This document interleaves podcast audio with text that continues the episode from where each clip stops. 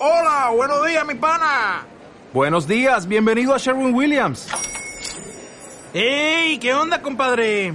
¿Qué onda? Ya tengo lista la pintura que ordenaste en el ProPlus app. Con más de 6.000 representantes en nuestras tiendas listos para atenderte en tu idioma y beneficios para contratistas que encontrarás en aliadopro.com. En Sherwin Williams somos el aliado del PRO.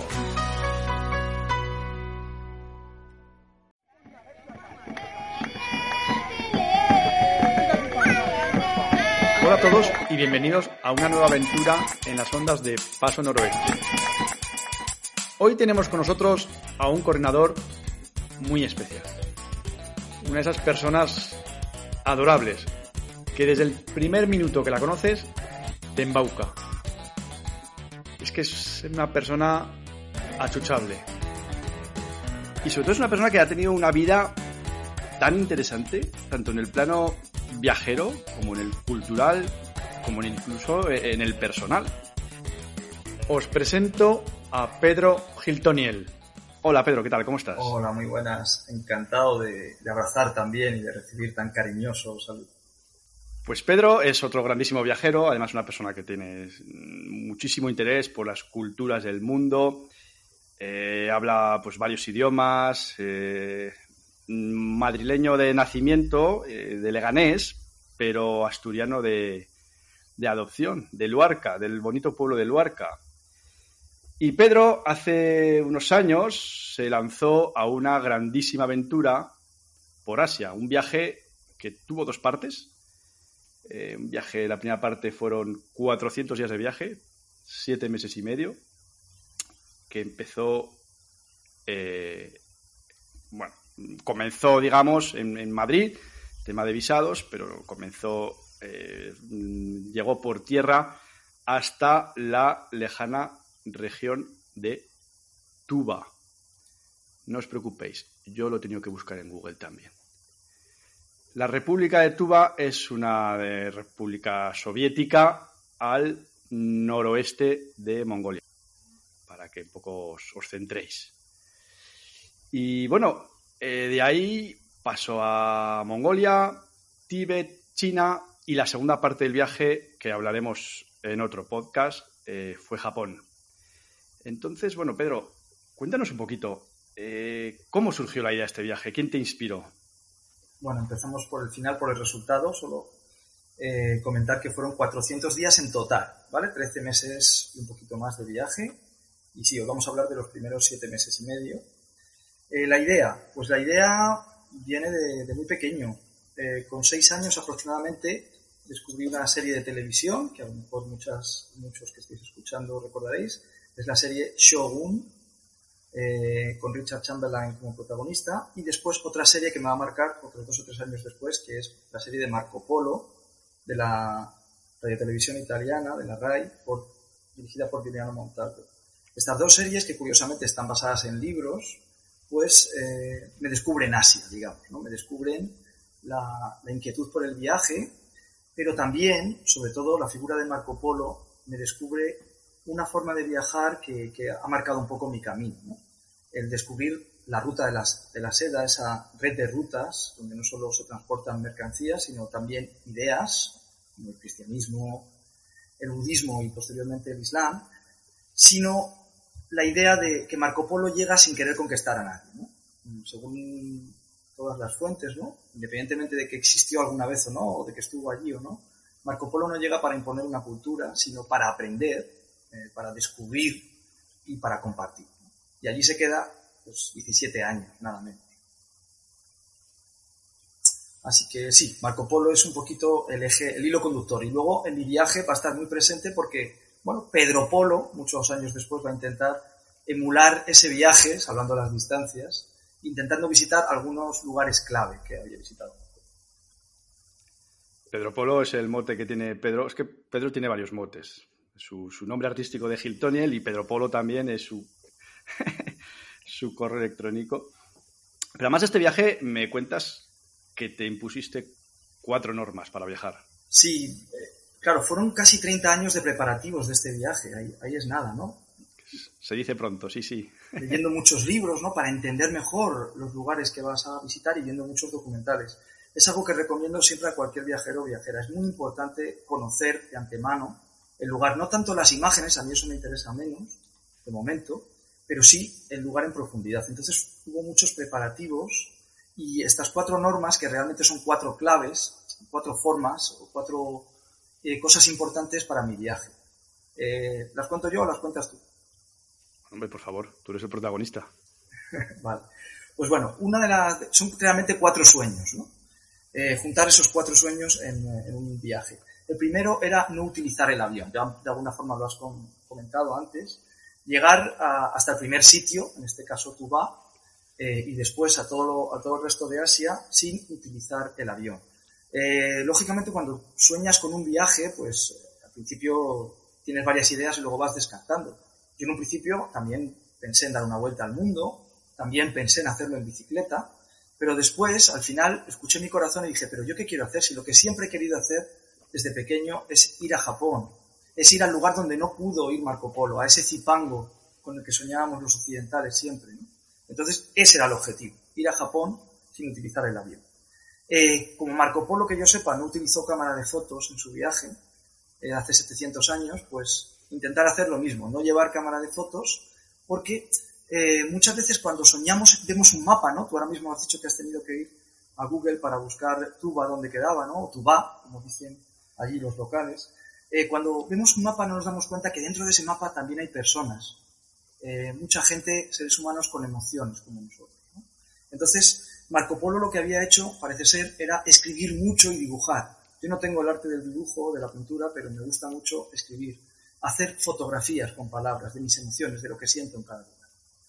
Tercera norma, y esta va a doler, aviso, eh, fue no utilizar teléfono móvil durante el viaje. Sí, intentar recurrir a otras formas de comunicación como la carta como la postal o en algún caso también una llamada, pero con una tarjeta desde el, país en el que está, ¿no? España. tengo que decir que a Pedro hemos conseguido que se instale WhatsApp eh, el año pasado. ¿Vale? Para que hace un par de años, hace un par de años que hay en la red, nunca mejor dicho. Bueno, y la última norma pues ya tiene mucho que ver con esto y era no utilizar internet durante este viaje Luego también, eh, si algún día tenemos la oportunidad de hacer esta segunda parte, hablaremos de que yo siempre digo que soy romántico, pero no estúpido.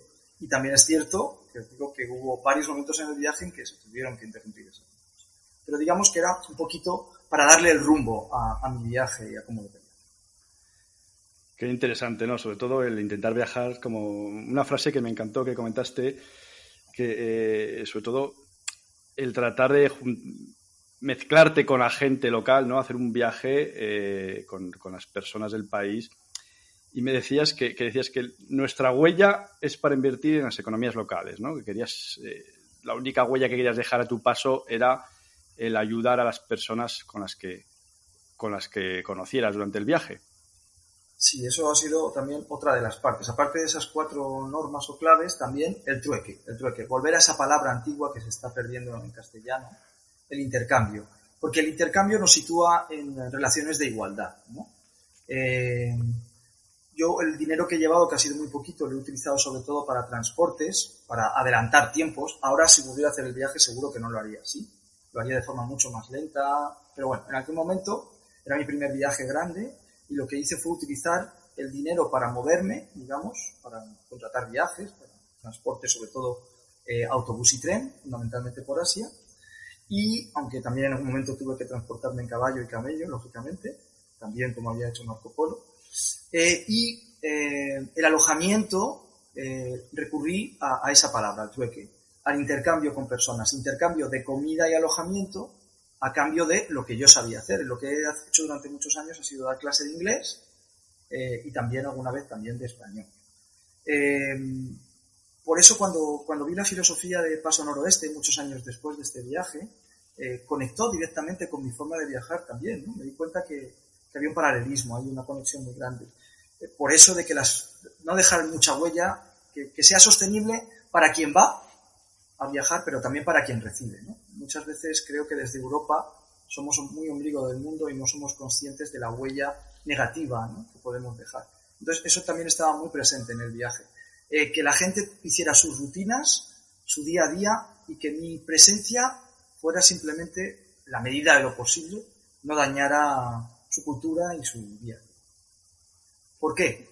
Porque creo que es muy interesante visitar eh, los monumentos naturales, a quien no le gusta y le motiva eso para viajar, los monumentos artísticos, pero yo tenía el foco puesto en unos monumentos que a mí me emocionan mucho, que son los de carne y los seres humanos, las personas, porque creo que son los que realmente hacen que cambie un viaje.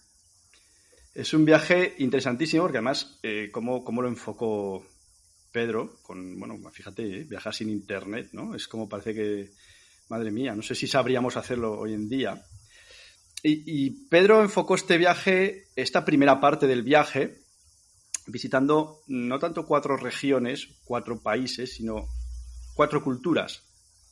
Empezó con la cultura tubana, que fíjate, hasta lo pronuncio mal, yo digo tuba, pero es tuba. Eh, Pedro es un gran amante de la música, de las músicas del mundo, y vamos un poco a que nos, si te parece bien, que nos empieces a contar cómo era un poco, qué, experiencias viviste eh, eh, visitando Tuba.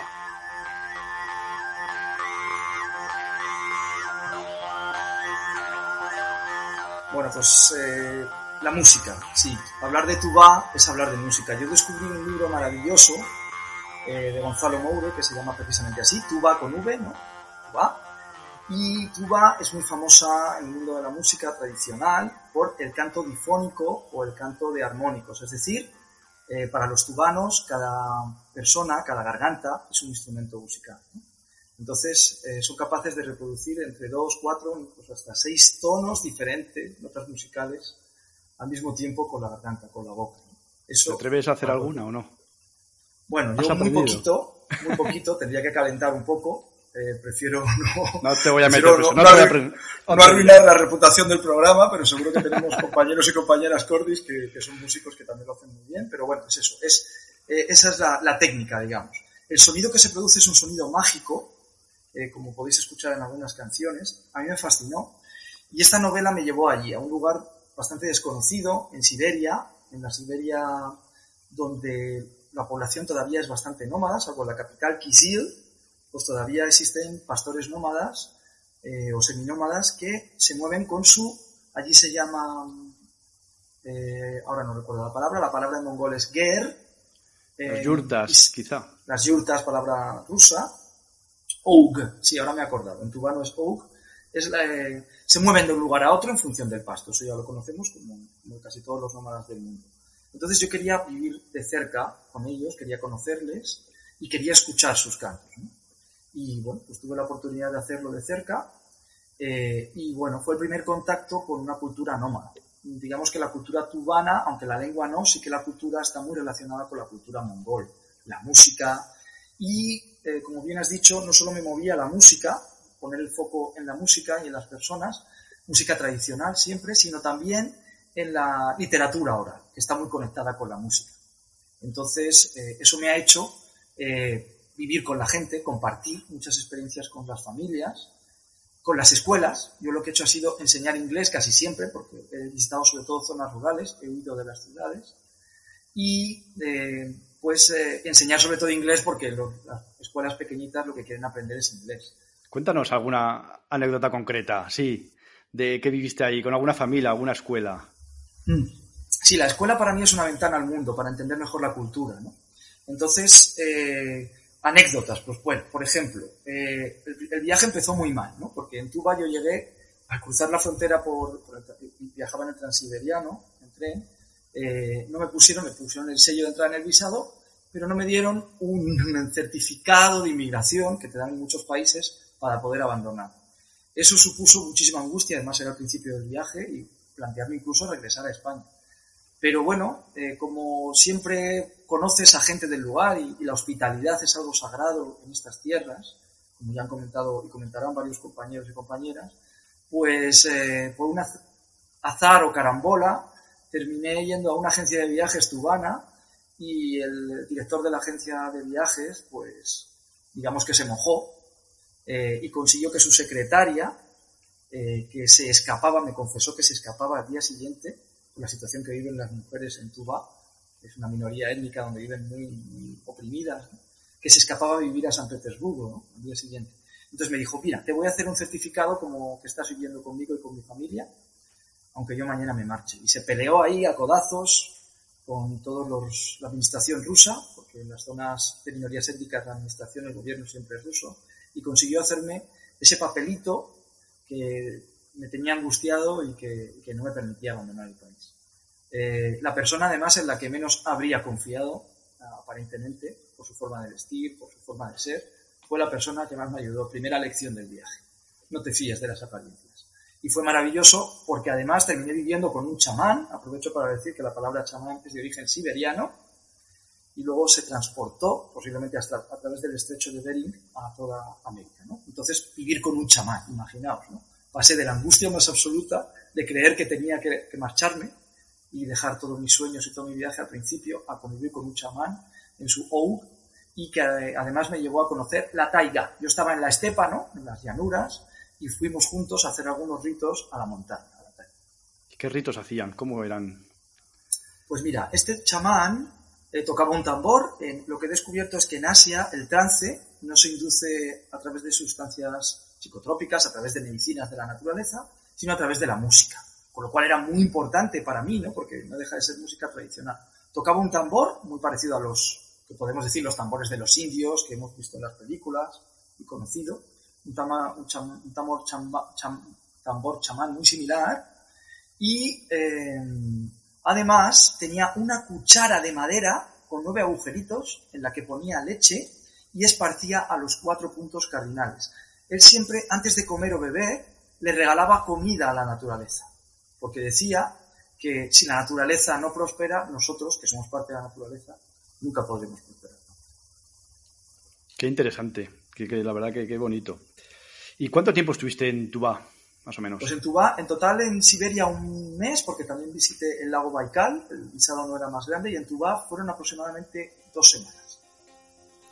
Qué bonita esa región del mundo.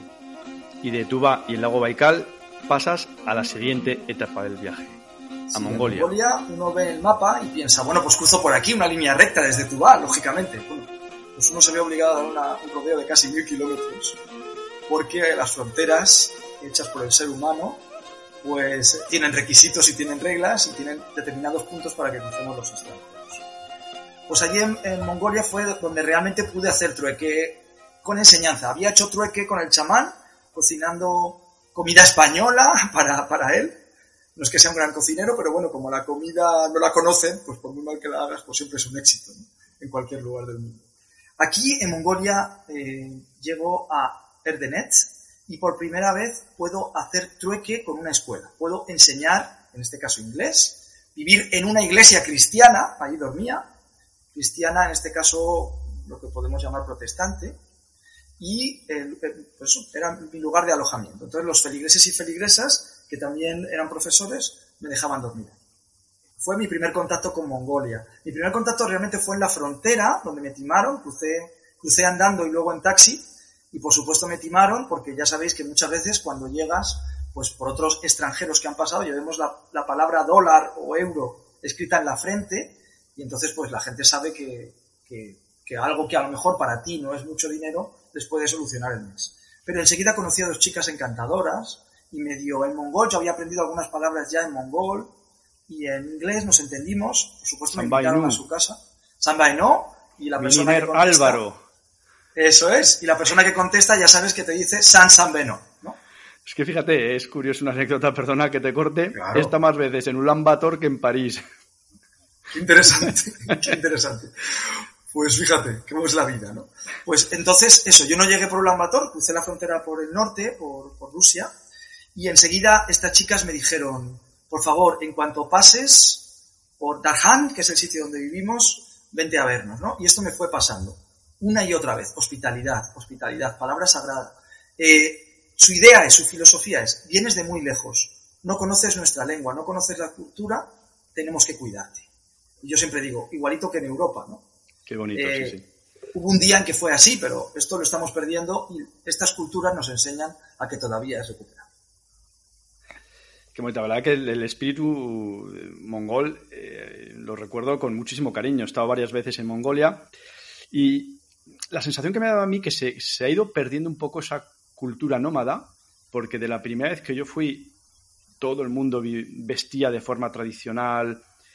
Eh, a la última vez que fui ya iba todo el mundo con vaqueros.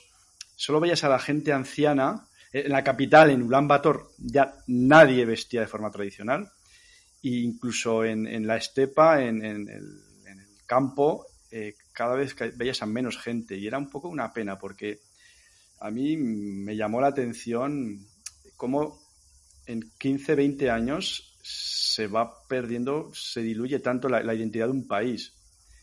Al final todos buscan parecerse a Occidente y es una pena que no quieran mantener sus, raíces. Sí, el colonialismo está llegando, lamentablemente. Eh, los europeos seguimos dejando huella, aunque no queramos, ¿no?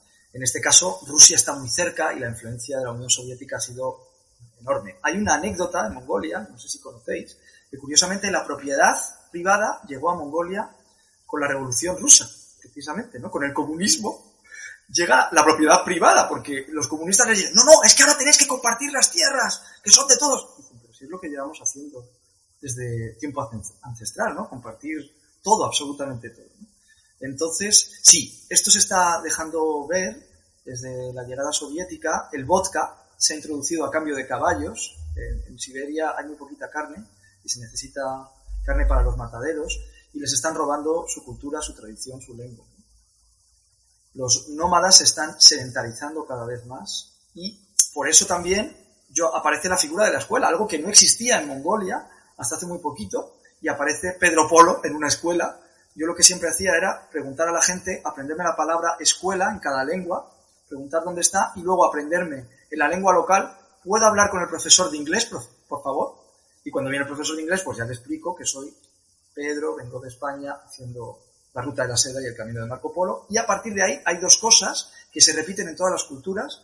Hay dos elementos que me abren todas las puertas de las casas. Una es la barba.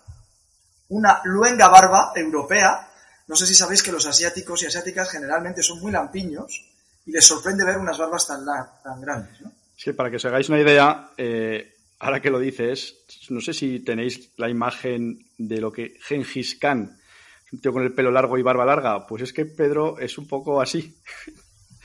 pelo largo y barba, ahora la tienes un poquito más corta, pero sí que tenías la barba más larga antes. Sí, llegué a tener una barba de 11 meses es una barba que impone, incluso en, Europa también. Bueno, y la segunda clave, la segunda palabra mágica, era decir, no, es que estoy haciendo la ruta de Marco Polo. Era decir las palabras Marco Polo y la gente, ¡eh! eh un español haciendo la ruta de Marco Polo. Todo el mundo conoce a Marco Polo en Asia. Esto fue mi gran descubrimiento, porque precisamente con el nieto de Genghis Khan, con Kublai Khan, con Kublai Khan, con Jubilai, como le llaman allí, hubo ese entendimiento de igual a igual, como os decía y Marco Polo fue una figura clave que les ha marcado mucho. Entonces, mm, las puertas se abrían y enseguida había o una maestra o un maestro o un niño o niña, vente a vivir con mi familia. Qué interesante. ¿Qué recorrido hiciste en, Mongolia? Porque es un país enorme. Bueno, eh, esto es un poquito la parte más desorganizada del viaje. Yo no llevaba una ruta prefijada, ¿vale? Sabía que por motivos de visados no podía estar más tiempo, pero me dejé llevar por los contactos. Entonces es muy, muy loca. Iba de norte a sur porque de repente alguien me decía, tengo un primo al que le gustaría compartir y conocerte. Además habla inglés o no. Entonces vete para allá. Entonces estuve sobre todo al principio por el norte, luego por supuesto visité Ulaanbaatar y centro, mucha parte en Dalanzadgar, en el desierto del Gobi, pero sobre todo donde más tiempo estuve es en Sainshan, eh, muy cerquita ya de la frontera con China, también en el desierto del Gobi.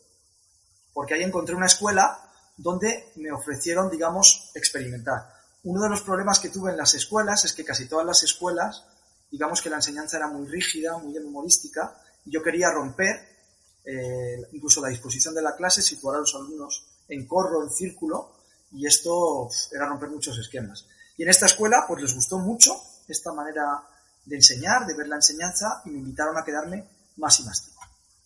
Qué interesante, qué interesante. ¿Y cómo era tu día a día? desde que te pues levantabas hasta que te acostabas. Siempre. Porque me imagino que no estarías 12 horas dando clase. No, claro. Siempre era Nunca se sabía lo que va a hacer porque otra cosa que he descubierto es que en Asia se improvisa mucho, nunca sabes lo que va a ocurrir, eso también es una noción. Tampoco yo sabía dónde iba a dormir esa noche. Entonces yo me dejaba llevar por lo que hacía la gente. Cuando las maestras o maestros que me alojaban se levantaban, eh, pues hacía lo que ellos hacían, desayunaba su comida, comía su comida, si podía cocinar algo, lo hacía también para aportar. Las tortillas de patata caen en todo el mundo muy bien y se agradecen y eh, pues luego ir a trabajar con ellos. A veces había jornadas de trabajo de 9 a 6 de la tarde, por ejemplo. Además, en Mongolia el instituto y el colegio están juntos, entonces yo daba niños, clase a niños de 6 años, como a, adolescentes de 18, ¿no? A lo largo de la jornada. Entonces, después de esa jornada, pues a lo mejor íbamos a tomar algo o no, o ya nos íbamos a casa, se hacía mucho frío, y a charlar con la familia y a intentar también cocinar algo para ellos, como agradecimiento. Y finaliza tu etapa mongola y das, cruzando todo China, un salto para meterte de lleno en la cultura tibetana, ¿verdad? Otro gran rodeo, otro gran rodeo. Mi idea era enlazar con la ruta de la seda, en las cuevas de Mogao, cerca de Dunhuang, pero eh, algo pasa en este viaje. Algo pasa y es que cuando compro mi billete para un eh, autobús cama, que tardará unas 16 horas. En China las distancias son enormes y cuando dices, ¿vives eh, cerca? Dos amigos, ¿vivís cerca? Sí, a 32 horas en tren, eso es cerca en China. ¿no? Entonces, claro, las distancias se nos escapan. Entonces yo iba a hacer un viaje en un autobús cama de 16 horas y al poner mi mochila abajo, en, la, en el portaequipajes, aparece un chico sonriente, me habla en inglés, en un inglés muy parco, ¿no? Muy sencillo y me dice, hola, soy tibetano, tibetano ¿te gustaría venir a visitarme? Entonces yo me quedo alucinado y yo iba con la idea de ruta a la sede me dice, vamos a cenar. Y entonces él me invita a cenar con, su, con una chica con la que está y entonces me dice, sí, sí, tienes que venir a visitarme a mi pueblo. Bueno, pues ahí me quedo con la cosa. Y yo diciéndole, no, no, yo ruta de la seda, ruta de Marco Polo, tengo mi viaje más o menos organizado. Y cuando vamos cada uno en una litera, en ese viaje por la noche, eh, cruzando China, de repente digo, pero si yo lo que he querido siempre es visitar la cultura tibetana, me lo ponen en bandeja y voy a decir que no. Entonces voy hasta su cama y le digo, oye, he cambiado de opinión y me voy contigo. Y entonces me cuenta, es que soy un monje tibetano, soy un lama, soy un pintor de tancas, de pintura en seda, y te invito a venir a mi monasterio. Y lo primero que le digo es, pero yo no soy religioso. Y me dice, pero eres amigo. Y eso está por delante. Qué bonito, qué bonito. Y claro, a ver, Tíbet para que la gente un poco... Tíbet es como una región y ahora mismo existe la región autónoma de Tíbet, que bueno, fue los chinos un poco eh, en los años 50, si no me equivoco. 1959, para ser exactos. Eh, bueno, entraron ahí y, impusieron un poco su, su cultura, su ley, su orden. Pero claro, la región tibetana es mucho más amplia, es un territorio muchísimo más amplio que lo que es la región autonómica de Tíbet, lo que es Lhasa. ¿Y exactamente dónde, dónde acabas? Pues acabo en una zona que se llama Qinghai, y aquí hay una anécdota muy interesante. Después de tres días en Qinghai, con los amigos del. Yo los llamo mis lamigos, mis amigos lama, como sus nombres son impronunciables, eran tres, los llamo Aramis, Portos y Atos, ¿vale? Para poner nombres conocidos. Y entonces, en algún momento, como europeo nervioso, recién eh, iniciado en un viaje totalmente inexperto, llevo tres días en Qinghai, y yo les digo, ¿pero cuándo vamos a Tíbet? Y los tres me miran con caras de sorprendidos y me dicen, pero Pedro, si ya estamos en Tíbet.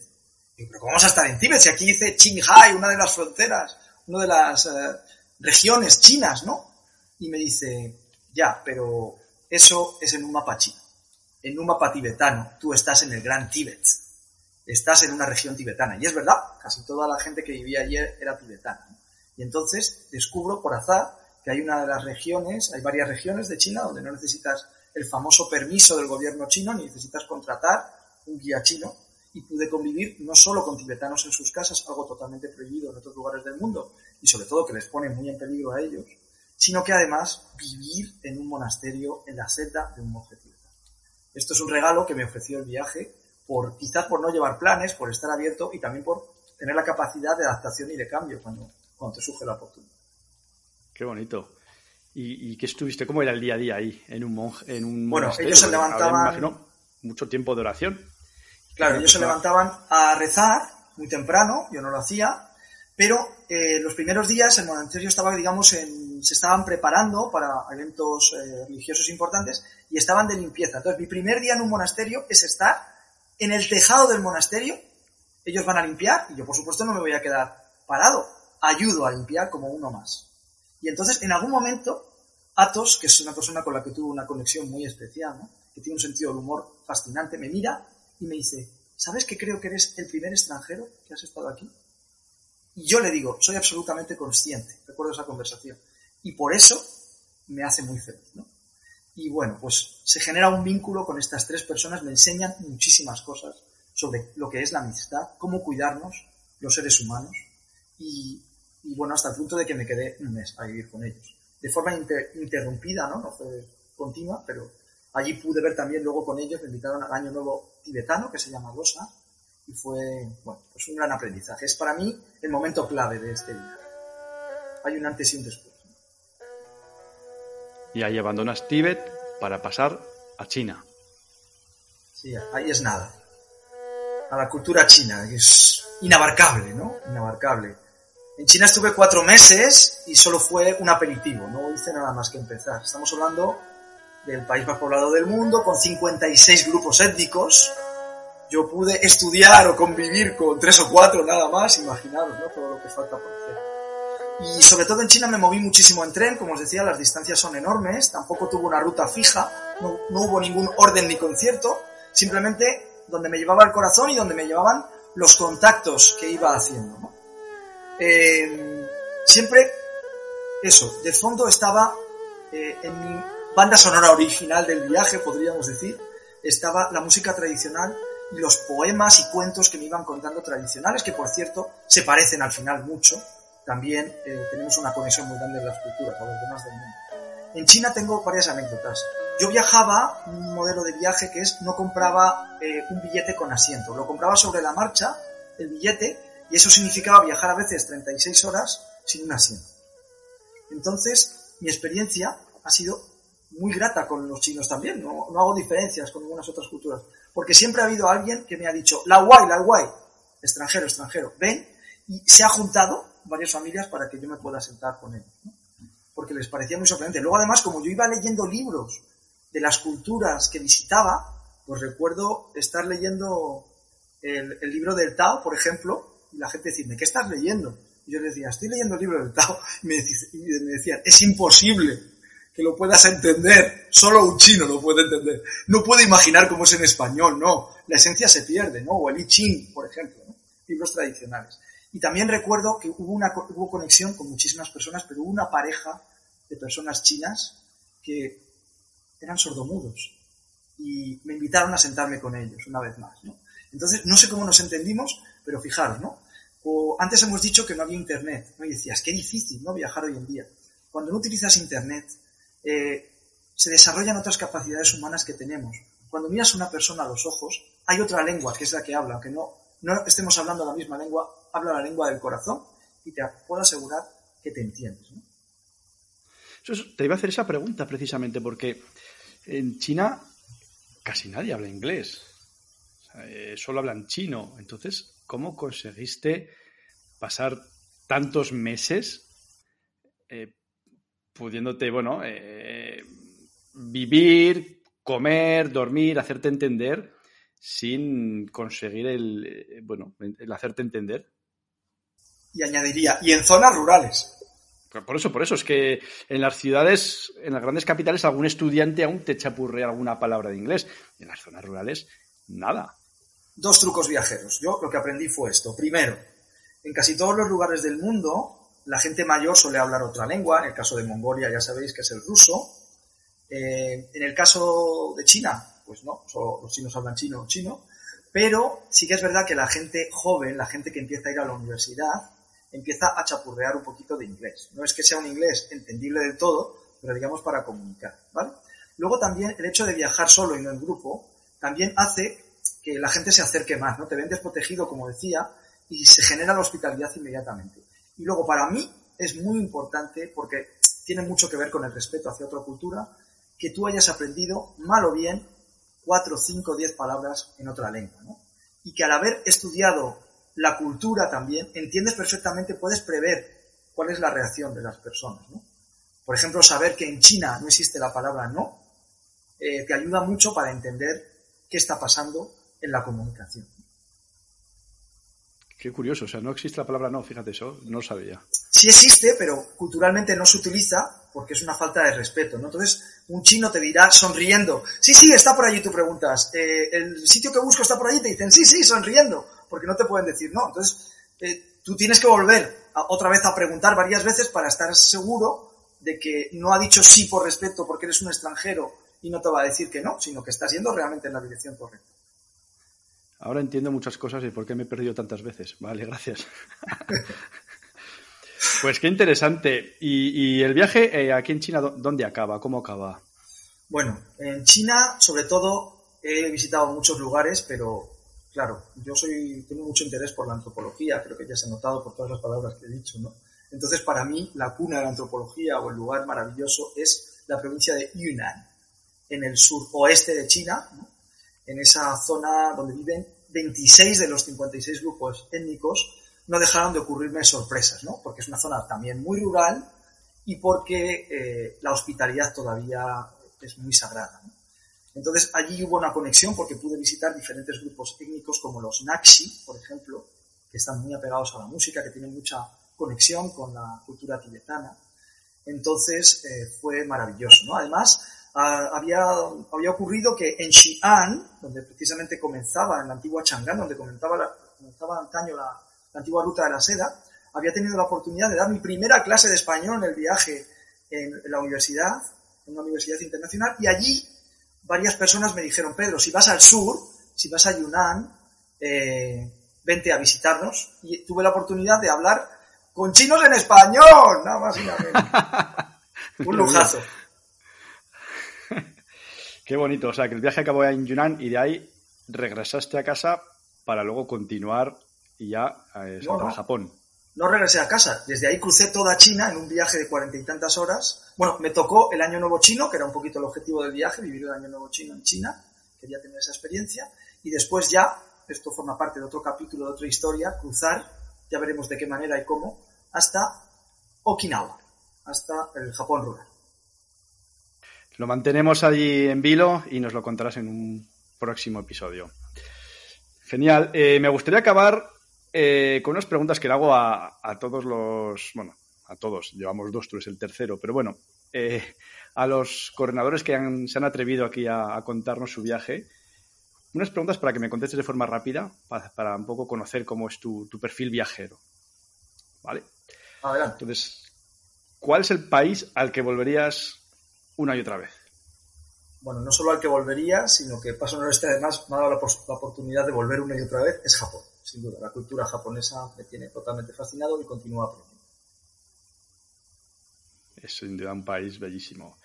Y por contra, ¿qué país no te llama nada la atención? Pues esta pregunta me temo que no la puedo resolver. No creo que no hay ningún país en el mundo que no me interese. Todos me parece que me pueden aportar, pero sí que adelanto, descubro aquí eh, mi virginidad en África y Latinoamérica. Todavía no he puesto mi pie en esos dos lugares que están mucho Pedro es que es un experto en Asia. ¿Cuál, ¿Cuál recuerdas como la mejor puesta de sol que has tenido en un viaje? Esto también es muy interesante. Mira, la recuerdo perfectamente. Es mi último día de viaje, de esos 400 días de viaje. Estoy en eh, Hokkaido, en la isla norte de Japón, conviviendo con los Ainu, ya hablaremos de ello, y estoy mirando a Occidente.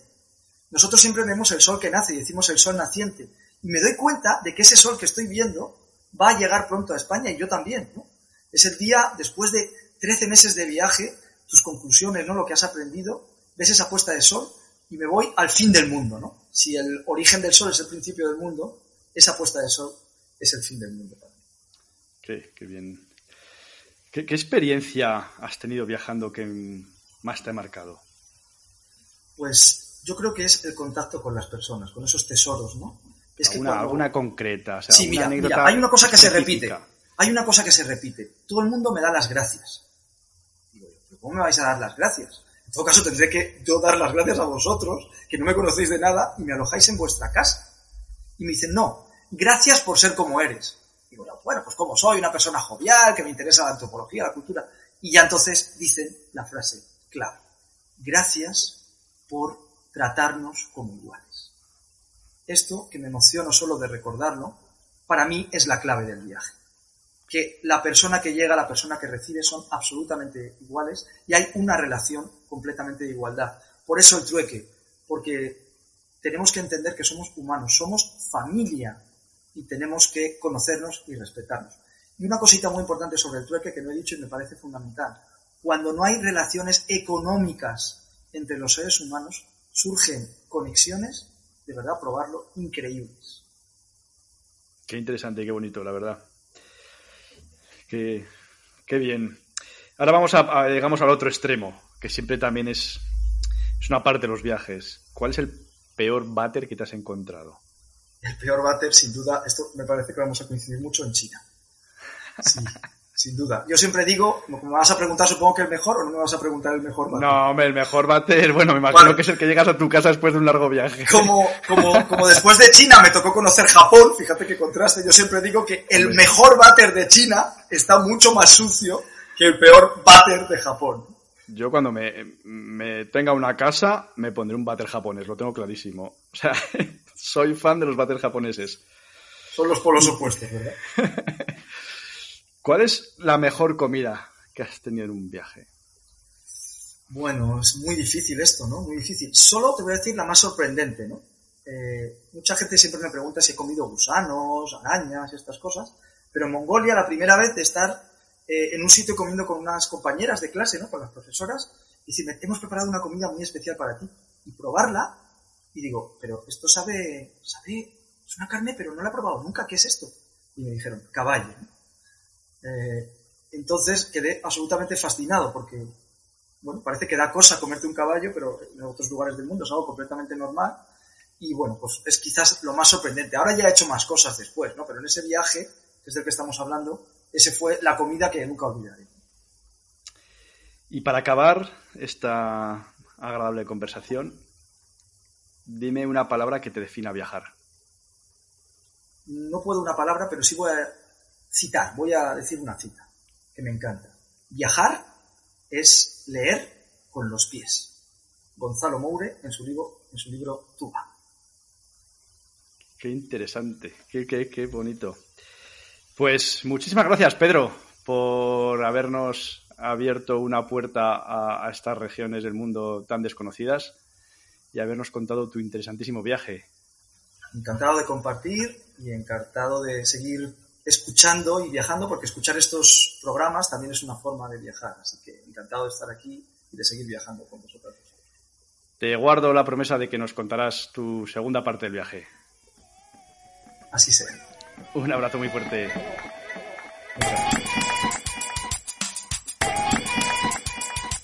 Y finalizamos ya este viaje por las tierras de, de la ruta de la seda que, que, recorrió Marco Polo, que nos ha contado Pedro a través de, la cultura, de la música, cómo, cómo, se nota que Pedro disfruta con, con el contacto con la gente, con los pueblos, y esperamos que vosotros hayáis también disfrutado con, con este viaje que nos ha narrado Pedro. Y os esperamos dentro de 15 días con una nueva aventura de uno de nuestros coordinadores. Un abrazo a todos.